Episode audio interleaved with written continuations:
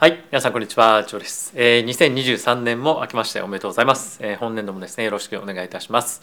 えー、今日はですね、えマーケット昨日は空いてなかったんですけれども、まあ明日以降ですね、まあ今日以降かな、えーマーケットまた空いていきますし、日本がですね、3日までえお休みなんですけれども、まあ今週1週間どういったことがあるのかというところと、まあとはマーケットがどんなことを予想しているのか、プラス、え今後ですね、やっぱり必ず、え注目集めてくるのが、アメリカの雇用統計そして、えーまあ、賃金の上昇とかっていうポイントだと思うんですがそれに関連したデータっていうのが、出てきておりますので今日は皆さんにそういったところをですね、え日本のマーケットがオープンする前にアメリカのマーケットもオープンする前になんですけれども、えご紹介をですねしていきたいなというふうに思っています、まあ、あとはですね海外で結構面白いニュースもあったりもするので、えそういったところを中心に、え皆さんにご紹介をしていきたいなというふうに思っております。まあとはですねこのチャンネルでまたメンバーシップを始めたのでそれに参加してくださった皆さんありがとうございます。皆さんからいただいたサポートをですねしっかりと還元していきたいと思いますので今年もよろしくお願いいたします。はい。で本番に入っていく前なんですがこのチャンネルはですね FXGT のスポンサーでお送りをしております。FXGT はですね一つの講座開設するだけで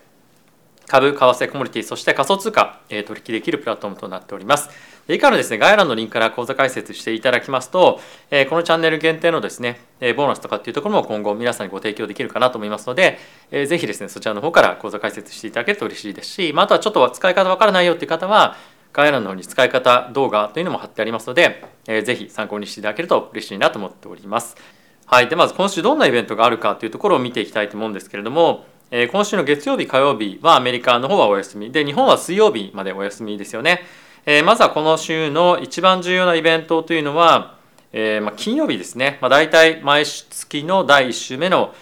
金曜日なんですけれども、え雇用統計があるというところがまずは一番の注目ポイントかなと思っています。でこちら unemployment rate というのが雇用統計なんですけれども、え引き続き3.7%で、え失業率については1そして、えもう一つ非常に重要なのが、えこの non-farm payroll という数字なんですけれども、え前月が26万3000人の上昇で、え今回のが20万人の上昇というところで一応上昇幅というところは、えまあ、下がるんですけれども、え今後、まあ、この辺りがどれぐらいの下げ幅になってくるかっていうのは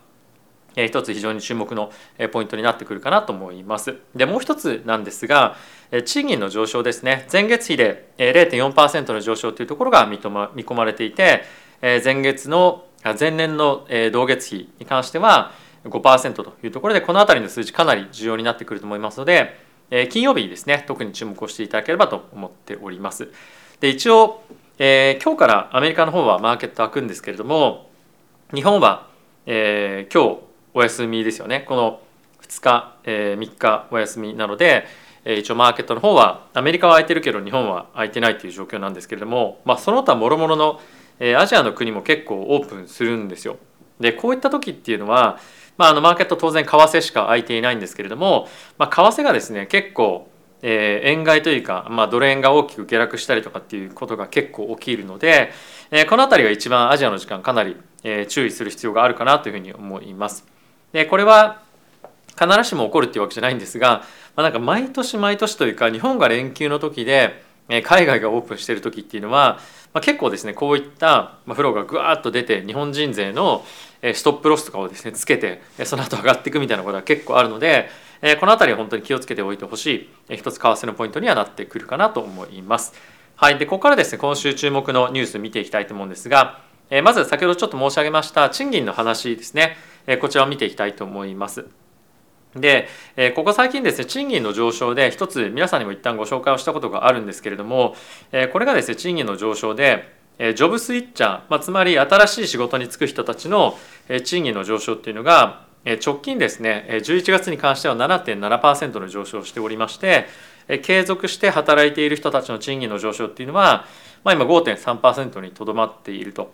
で今後ですねこのジョブスイッチャーの人たちの方がえー賃金の上昇が高いということでやっぱどんどんどんどんやめてっちゃうんじゃないかそれはやっぱりとどめておきたいっていうのが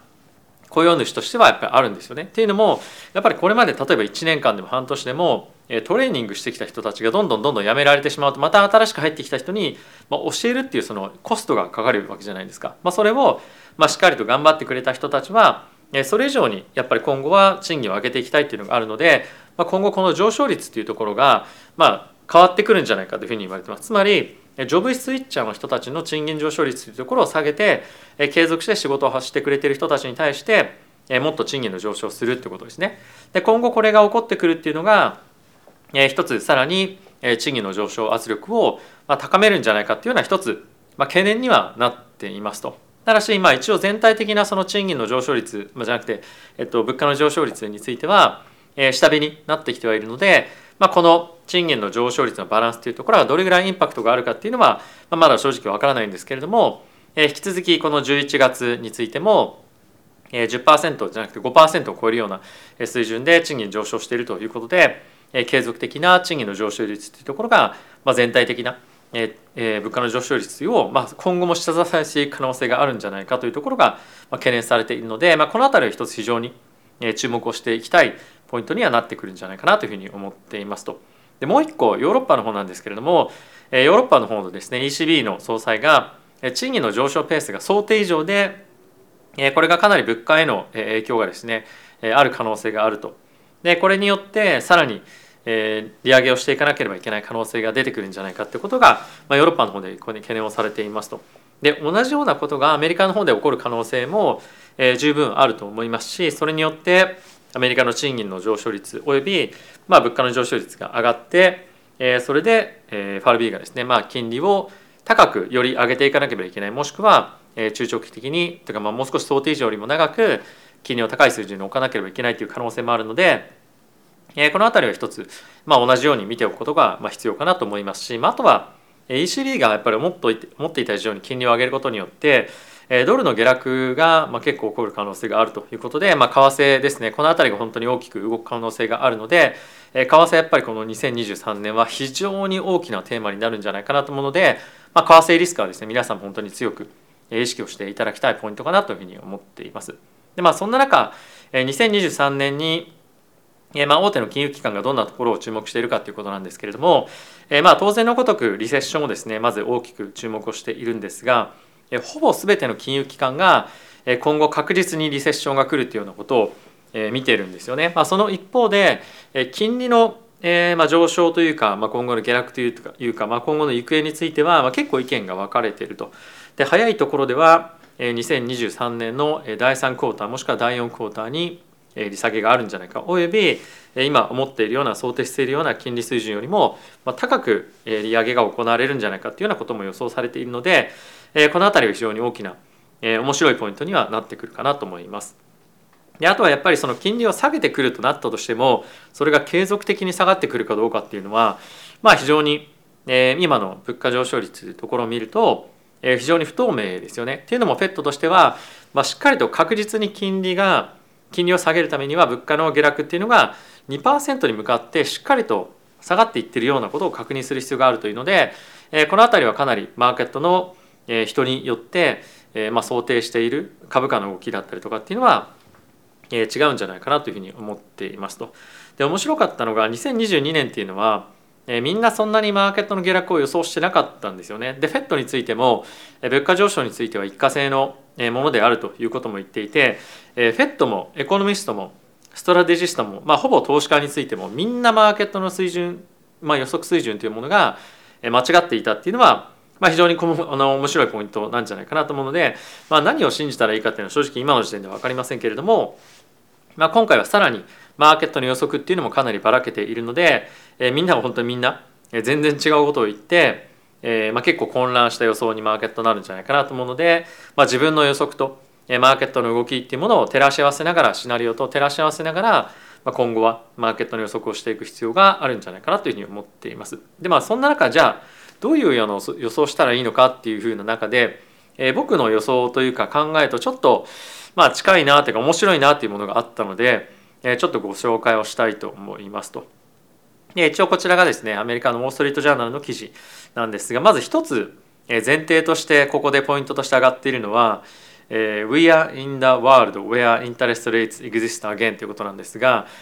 金利が存在する世界に今我々はまた戻ってきましたと。でこれどういうことかっていうと2007年から8年にま世界金融危機、まあ、9年ぐらいですかね起こってそれからずっと超低金利かつ、え、低物価上昇率っていうことがまあ、起きてきましたと。でこれ自分の僕のキャリアの中で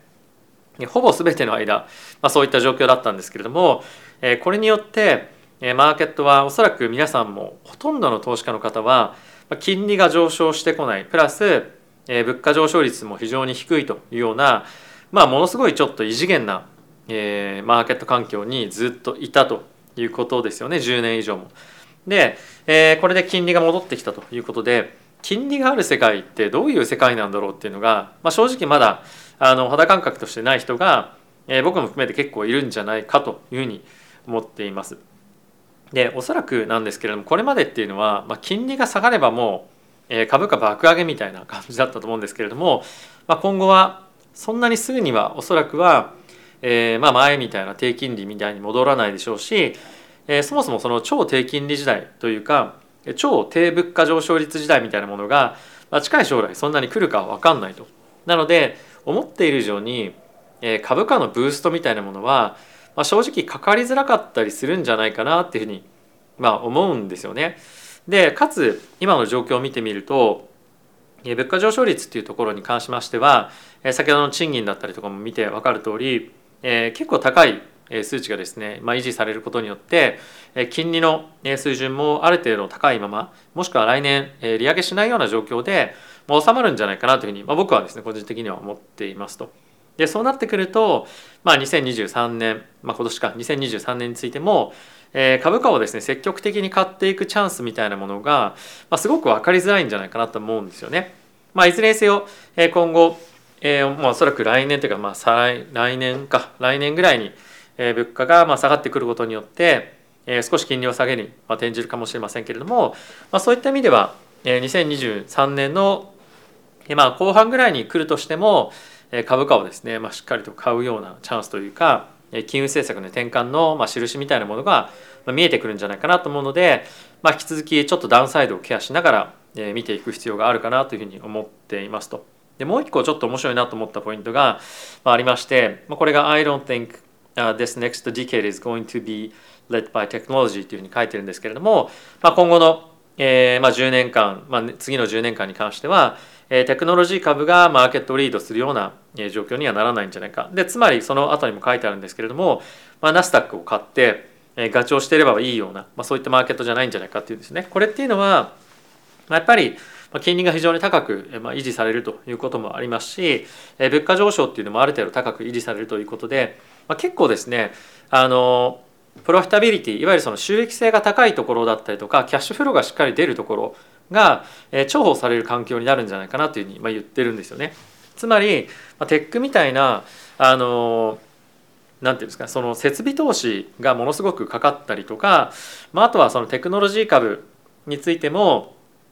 これまで結構もてあされてきたのがその成長率ばっかりを見ていてあの、まあ、収益がしっかり上がってるかっていうところを、まあ、そんなに見てないマーケットが続いていたと思うんですよね。なので、え今後はですねあのビッグテックは除いたとしても、えその全般的なテクノロジー銘柄っていうのは結構収益性がまだまだだったりとかあと設備投資投資方だったりとかして、えポジティブなキャッシュフローをなかなか埋めないところが、ま結構多い中、まあ、厳しい環境になるんじゃないかっていうことですよね。やっぱりその物価上昇率がま高く維持されるっていうのが今のここで書かれているシナリオだと思うので、まあ、そうじゃなければあの大きくまたマーケット環境が変わると思うんですけれどもまやっぱり金利が高いかつ物価上昇率がま維持特に賃金とかも含めてですね上がっていったりとかするとでやっぱりこの状況がアメリカだけではなくてヨーロッパとかも続いていくと、まあ、世界的な不況になりやすいと。でそうすると、まあ、やっぱり大規模な成長率というのが見込めないことによってテック銘柄のような中長期的なその成長を期待するような銘柄は非常に厳しい環境に、まあ、少なくともこの12年2年ぐらいはさらされるんじゃないかなと思うので、まあ、やっぱりマーケットというのは、ま、少しこれまでの、ま、楽観的なというか、まあ、テック買っとけば大大丈夫でしょうっていうようなマーケットからは、ま、少し舵を切っておかないといけないのかなというふうには、え、僕はちょっと感じたりはしています。でもう一個面白いなと思うのが以前もちょっと触れたんですけれども2020 2022年のようにマーケットが下落した次の年っていうのは結構比較的高確率でマーケットは上昇率上昇する確率が高いと。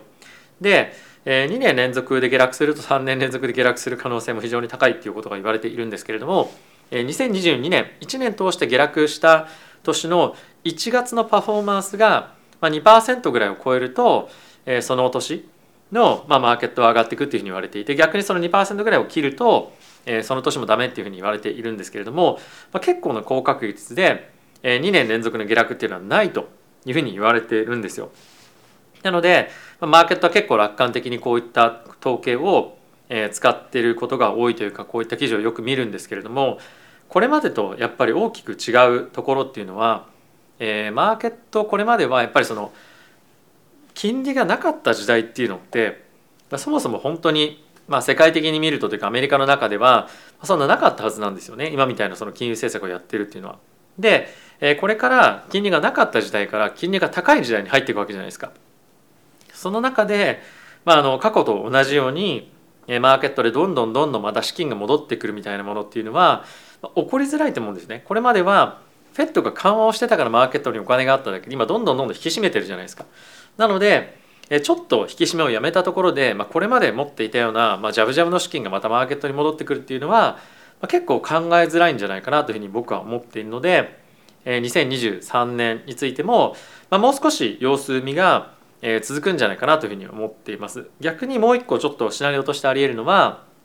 じゃあ利上げが止まりましたそろそろ利下げ可能性あるかなどうかなみたいな感じで例えば1回利下げをしたとしましょう。でその時に物価上昇率っていうところが、まあ、予想の流れの中で、えー、下がっていかなかった場合、えー、もう一旦ちょっと利下げをポーズするということが起こったとしますよね。まあ、そういったことがもしもしですよ2023年起こったとすると、まあ、一旦上げてもう一回ドーンと下に下げるということも、まあ、あったりするんじゃないかなと思うのでやっぱりその金融政策の行方のマーケット予想だったりとかそれに対してのパウエル議長の言及みたいなものはかなり2023年また引き続き、まあ、当然のごとくなんですが注目、まあ、重要になってくるんじゃないかなと思うので、まあ、その辺りは結構慎重に2023年も引き続き見ていく必要があるんじゃないかなというふうに思ってます。特にやっぱり高金利時代に関してはそのファンドだったりとか投資家のバリエーションというところもえーまあ、ナスダックというかですねテック銘柄は非常に厳しく見るようにならざるを得ないので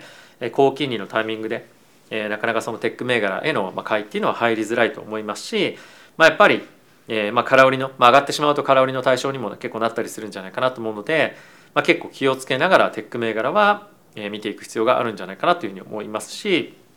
えー、引き続き世界的な情勢不安というところが続いていくようであれば継続したコモディティ関連の資金流入というかですね、まあ、継続というところは、えあるんじゃないかなというふうに思うので、え2023年はですね結構ダイバーシフィケーションというか、えどっかに一点集中みたいなところよりも、まあ、ある程度分散させながら、えマスマーケットをちょっと見ていくという方が、まあ、ある程度安全なのかなというふうには考えたりはしていますと。でまあこんな中、まあ、ちょっと面白いなと記事があったのでご紹介をしたいんですけれどもドバイの政府がですねこれまでずっとアルコールに対してタックスをかけていたんですけれども今回ビジネスだったりとかツアリズム、まあ、いわゆるその旅行客っていうところをですね呼び込むために、まあ、30%かけていた、え、アルコールのライセンスアルコールの、えまあ、タックスをですねなくしますと。で一応これテストで行うようなんですけれども、まあ、世界の中ではこういった形で政策をどんどんどんどん変換させていくことによって外貨だったりとか、まあ、移民の流入っていうのを積極的に受け入れて町およびまあ国のまあそのエコノミーのまあその何て言うんですか活発化っていうところを行っているところもあってまあかなり両極端というかあの本当にドバイにいたりすると、まあ、かなりその資金の流入もすごいなというか、まあ、あの real estate、まあ、不動産の、え、市況っていうのも非常に多くて、まあ、他のところが不況っていうのがちょっと嘘みたいな感じになっているんですが、え、こういったところを見てみると、まあ、そのいいところと悪いところっていうのが、まあ、かなり明確化されているので、まあ、世界の中のどういったところに資金を入れて、え、どういったところにはまあ入れないのかとか抜くのかとか、え、バランスを取っていくのかっていうのは、まあ、一つ注目をしておくべきポイントなのかなというふうに思ったりはしています。で最後にちょっと見ておきたいのが、え、現在のドル円の水準なんですけれども130.78ということなんですが直近の安値ですね12月の20日ここが130.568というところで今現在130.78今日の一番安値が130.629というところでこの辺りの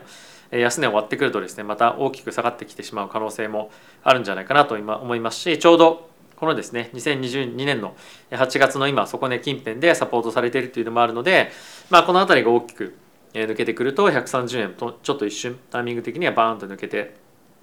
下に走る可能性もあるんじゃないかなというふうに思うので、まあ、為替はテクニカル的にも、まあ、あとはその金融政策的にも非常に大きく2023年は注目されていくと思いますし、まあ、結構この話題の関連ニュースというのも今後出てくると思いますので、まあ、こういったところもしっかりとですねお伝えをできればいいなというふうに思っております。はい、ということで皆さん今日も動画ご視聴ありがとうございました。えー、本当にですね、えー、本当にマーケットがまたちょっと新しく年をまたいだということで、まあ、一気にファンドのフローというか、まあ、その機関投資家のフローが入ってきて流れを変えるっていうのもえ年明け結構あるんですよね。で特にこのえ為替が大きく、まあ、ちょっと転換点きそうな感じだったりとか、まあ、あとは株式マーケットについてもえ1月の動きが今後結構大きくま注目をされていますし、まあ、あとはやっぱりえ1月のですね、まあ、第1週目の金曜日にあります雇用統計というところがえかなりマーケットでも注目をされているということでえ第1週目からかなりマーケットはボラティティ出てくるんじゃないかなというふうに思ってます。で特にえー、昨年末に関しては株式マーケットも、えー、かなりですねボラティティが収まってきて、まあ、いたと。まああのボラティティが収まってきたというかそのちょっとネガティブなセンチメントはあった一方で、まあ、結構レンジでの相場になっていたっていうのも、まあ、ある程度あると思うので、え、この辺りのレンジをどっちにブレイクするのかですよね。ここをもう一段下に行くのかもしくは、まあ、もう一旦上昇に転じられるのか、まあ、あのここで継続的なレンジの相場っていうよりもまあ、どっちかに大きく、え、動いてくる可能性もあるんじゃないかなというふうに思うので、まあ、この辺りは、え、継続して見ていくと、え、もう一段ちょっとあのなんていうんですかね大きな流れを、まあ、捉えられるんじゃないかななんていうのは、まあ、考えてはいますし、まあ、あとやっぱりたとえここで株式マーケットがレンジだったとしても、えー、結構為替の方が動いたりとか、まあ、あと金利ですかねが動いたりする可能性が、まあ、今あの、まあ、水準感的にはあると思うので。まあ、どこに収益チャンスがあるかっていうのは継続して見ていくと面白いんじゃないかなというふうに思っております。はい。ということで皆さん今日も動画ご視聴ありがとうございました。また次回の動画でお会いしましょう。さよなら。